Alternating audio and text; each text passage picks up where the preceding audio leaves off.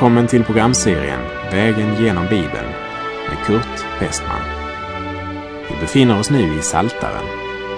Slå gärna upp din bibel och följ med. Programmet är producerat av Norea Radio Sverige. Vi har kommit till Saltarens 74 psalm. Och den här salmen den är ett rop om att Gud ska gripa in i en tid då Herrens tempel orenas av fienden.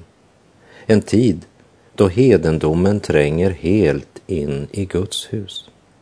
Alltså en bön i en tid av andligt förfall. Även i den här salmen är Herrens tempel i fokus. Världslighet och orenhet har trängt in i Herrens hus. Och en sån tid är inte bara en tid när de heliga lider och känner djup smärta, men det är också en lärorik tid. Och Guds folk kan lida och möta svårigheter och motstånd på många olika sätt, direkt och indirekt.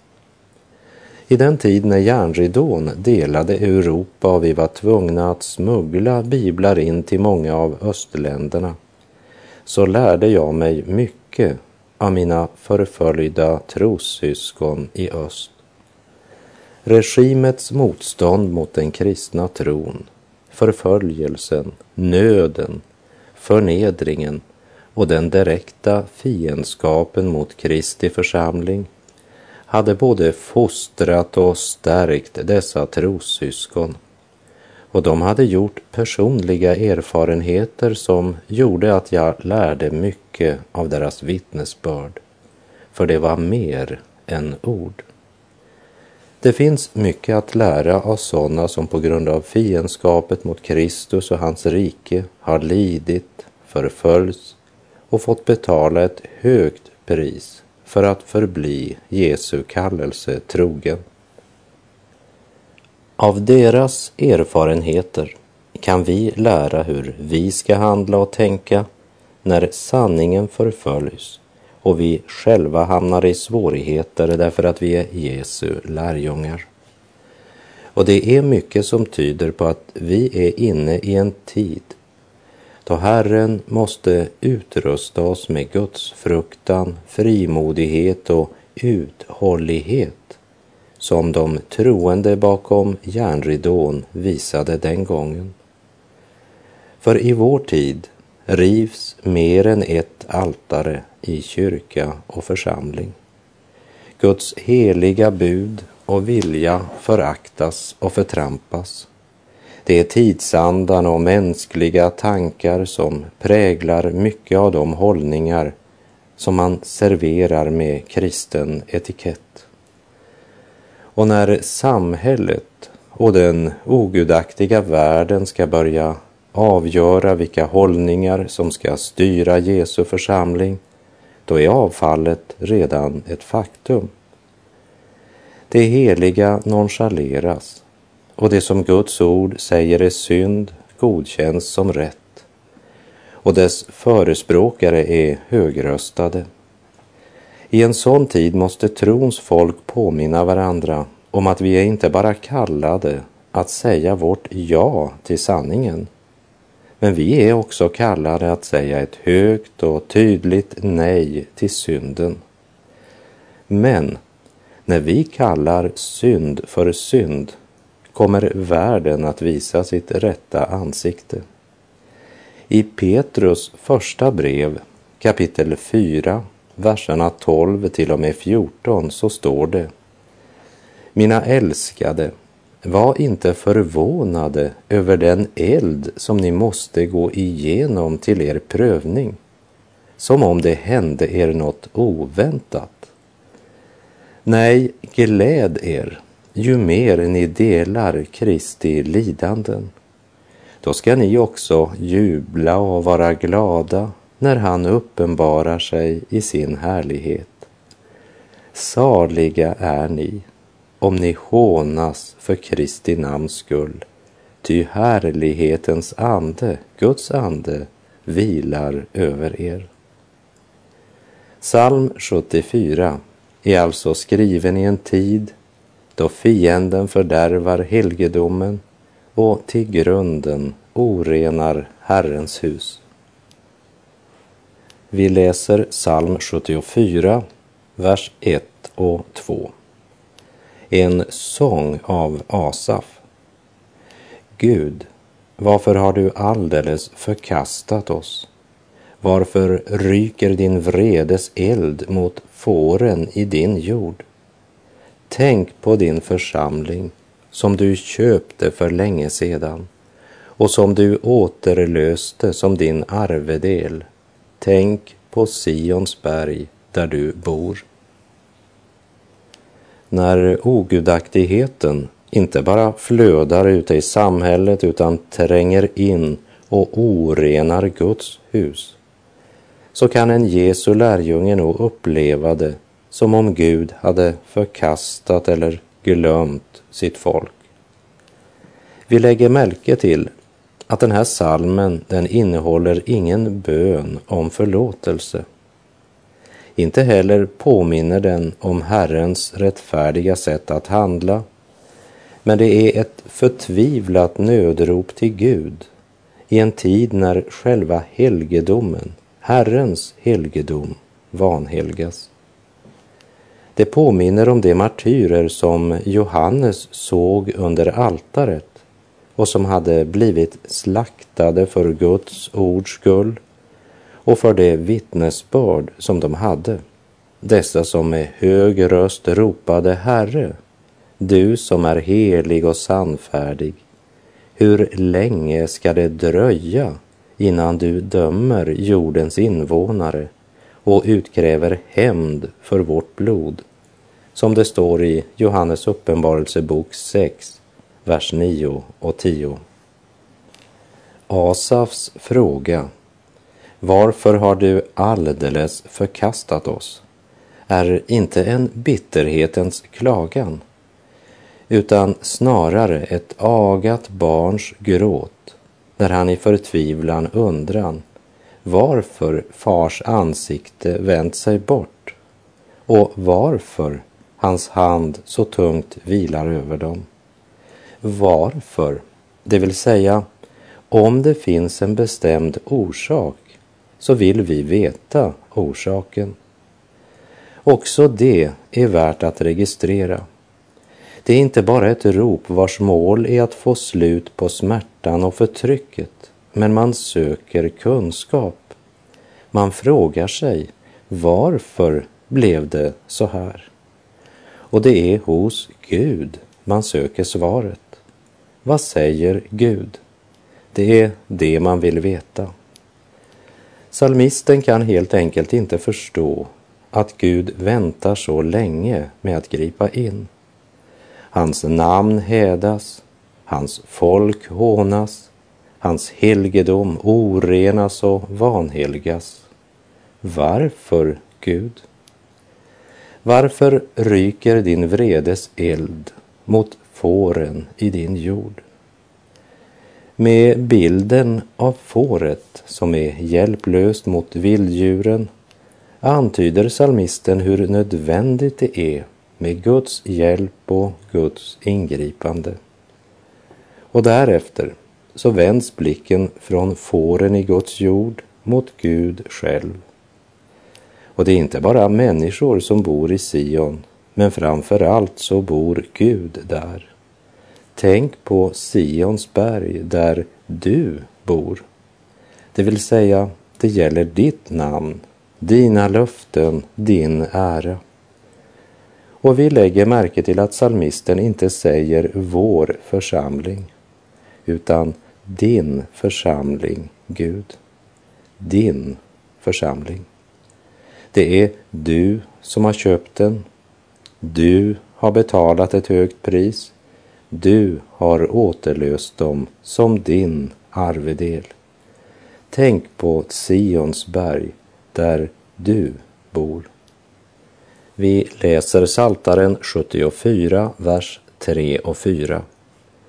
Vänd dina steg till den plats där evig förödelse råder. Allt i helgedomen har fienden förstört. Dina fiender har skränat på den plats där du möter oss. De har satt upp sina tecken som tecken. Helt in i det allra heligaste hade fiendens härjningar nått. Och allt det här, det såg Guds folk under den djupaste smärta. Varför fick fiendens mäda Gud så rakt i ansiktet? Fienden skränar och skriker ut sitt budskap på den plats där Guds ord skulle ha ljudit. Och de ogudaktiga har satt upp sina tecken, det vill säga man har tagit bort flera av Guds vägmärken och ersatt dem med vad vår tids människor menar. Där dina barn sjöng sin tack och pris till Gud tjuter nu dessa människor som vilddjur och har ingen respekt eller vördnad för de heliga sammankomsterna. Och i en tid då många skränande röster hörs i våra kyrkor och församlingslokaler så befinner vi oss i förhållanden som liknar det vi läser om i den 74 salmen. De har satt upp sina tecken som tecken vidskepelse, otro och kötslig visdom serverad under högt volym och med suggererande rytmer har intagit den plats som tillhör den korsfäste och uppståndne Kristus. Församlingens yttre fiender, de är inte hälften så farliga som församlingens inre fiender. När man fördunklar sanningen och serverar välkamouflerad villfarelse. Och allt detta i det hus som bär Herrens namn. Vi läser Saltaren 74, vers 9 och 10. Våra tecken ser vi inte. Ingen profet finns kvar och ingen hos oss vet för hur länge. Hur länge, Gud, ska fienden smäda och ständigt förakta ditt namn. Varför håller du tillbaka din hand, din högra hand? Dra fram den ur din barm och förgör den. Salmisten skriker ut sin nöd. Våra tecken ser vi inte längre. Röken stiger inte längre upp från offeraltarna i Herrens hus. Våra tecken ser vi inte. Det kan också tala om att man hade läst i skriften om det tecken som Gud utförde för sitt folk tidigare. Gud hade utfört under, han hade sänt profeter som undervisat och som kunde säga hur länge nöden skulle vara. Men nu såg man inga tecken. Ingen profet fanns längre Ingen som vet hur länge vår olycka ska vara. Varför griper du inte in, Gud? Vi läser vers 18 och 19. Tänk nu på hur fienden smädar Herren, hur ett dåraktigt folk föraktar ditt namn. Lämna inte din turturduvas själ åt vilddjuren Glöm inte för alltid dina betrycktas liv. Tänk på förbundet, ty i landets avkrokar finns fullt med våldsplatser. Lämna inte turturduvans själ åt vilddjuren. Tänk på ditt förbund. Ge duvan luft under vingarna. Herre, låt ingenting binda de vingar, vilka du en gång har givit åt mig. Giv att jag fri över jorden mig svingar, lever och sjunger allenast om dig. O, så håll vingarna fria, jag beder. Stärk dem till flykt och förnim mitt begär. Lös dem från allt som vill tynga dem neder Herre, du känner ju bäst vad det är.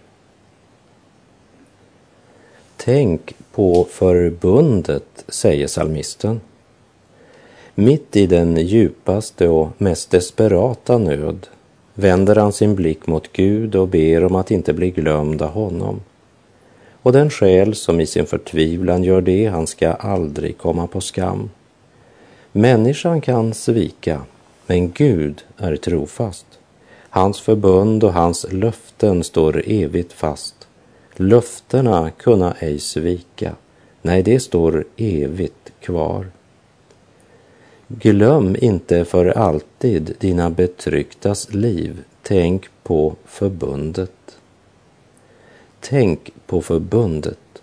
Det är den suveräna nyckeln och för den måste himlens port gå upp. Herren hade lovat att välsigna Abrahams säd och göra dem till en välsignelse. Och här hänvisar salmisten till det löftet. På samma sätt som ett Guds barn idag får hänvisa till det nya förbundet som Gud upprättat för alla troende i Kristus Jesus. Andra Korinterbrevets första kapitel och tjugonde vers säger Ty alla Guds löften har i Jesus fått sitt ja. Därför får det också genom honom sitt amen, för att Gud skall bli ärad genom oss. Kära lyssnare, ropa ditt tänk på förbundet till Gud. Vi läser Saltaren 74, vers 21 till och med 23. Tillåt inte att den förtryckte måste vika tillbaka med skam. Låt den betryckte och fattige prisa ditt namn. Stå upp, Gud, och för din talan. Tänk på hur du hela tiden hånas av dåren. Glöm inte bort dina ovänners rop, larmet från dina motståndare som ständigt ljuder. Låt den betryckte och fattige prisa ditt namn. Här kan jag inte annat än tänka på apostelns vittnesbörd i Andra Korinthierbrevet 4, vers 8 och 9. Vi är på allt sätt trängda, men inte utan utväg. Rådvilla, men inte rådlösa. Förföljda, men inte övergivna. Nerslagna, men inte utslagna. Och så fortsätter han i verserna 16 till 18 i Andra Korinthierbrevet 4. Därför tappar vi inte modet. Även om vår yttre människa bryts ner förnyas vår inre människa dag för dag. Ty vår nöd, som varar ett ögonblick och väger lätt, bereder åt oss ett oändligt rikt sätt en härlighet som väger tungt och varar i evighet. Vi riktar inte blicken mot det synliga utan mot det osynliga. Ty det synliga är förgängligt, men det osynliga är evigt. Stå upp, Gud, och för din talan, ber salmisten. Och hur tryckande vår börda än är, och hur smärtsam vår sorg än kan vara, så får vi styrka att bära den med rak rygg om vi kastar vår börda och vår smärta på Herren. Och hur vanärat Guds hus än kan bli och hur högt Guds fiender än skränar och ropar, så blir det Gud som säger det sista ordet. Gud har den totala översikten och även kontrollen och han väntar på din bön. Ditt nödrop i en tid av andligt förfall då ogudaktigheten har nått helt in i helgedomen. Vart morgondagen ska leda mig, det vet jag inte. Men min tröst och min glädje är att jag känner herden och han har lovat vara vid min sida tills han tar mig upp i härlighet. Och om jag får en ny morgondag så ska min herde vara där och leda mig, oberoende av vad de yttre omständigheterna än må bjuda mig.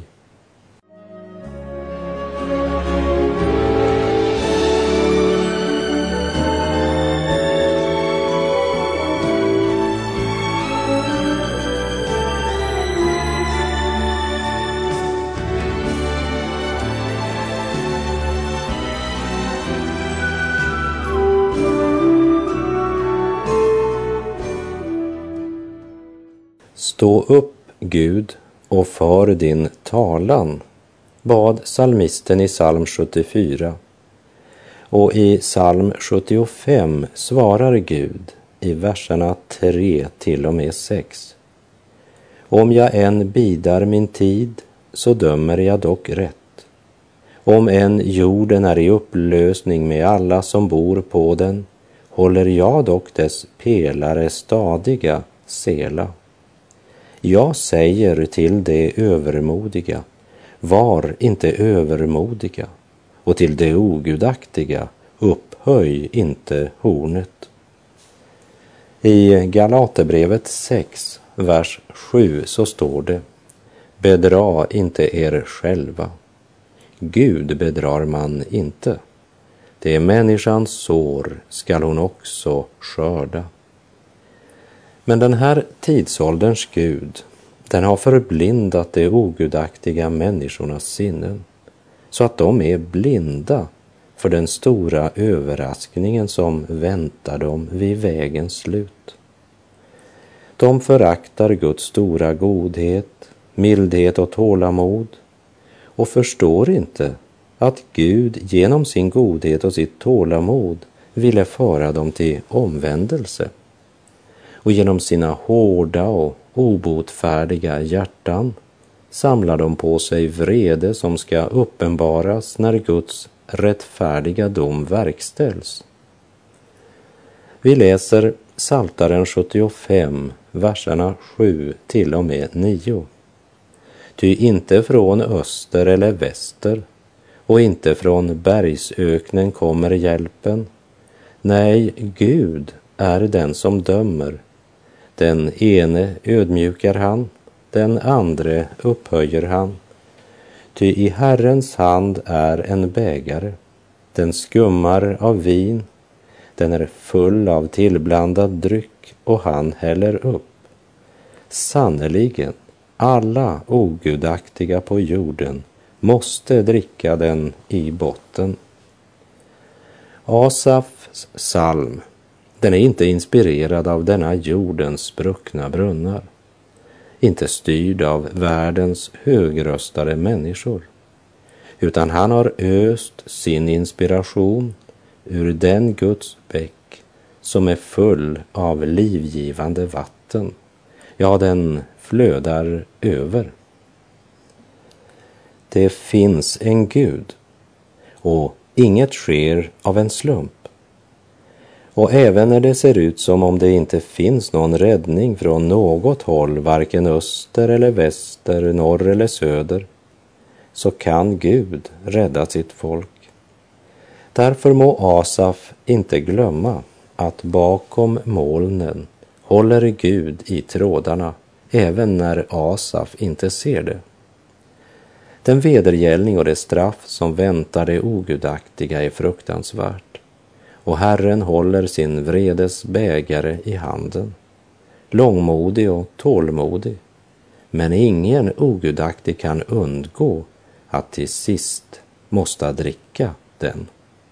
Och de ska måste dricka vredens bägare till sista droppen.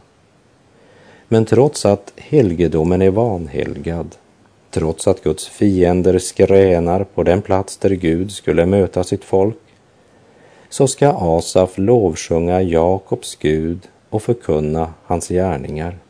Vi läser Saltaren 75, 10. Men jag ska alltid förkunna, jag skall lovsjunga Jakobs Gud.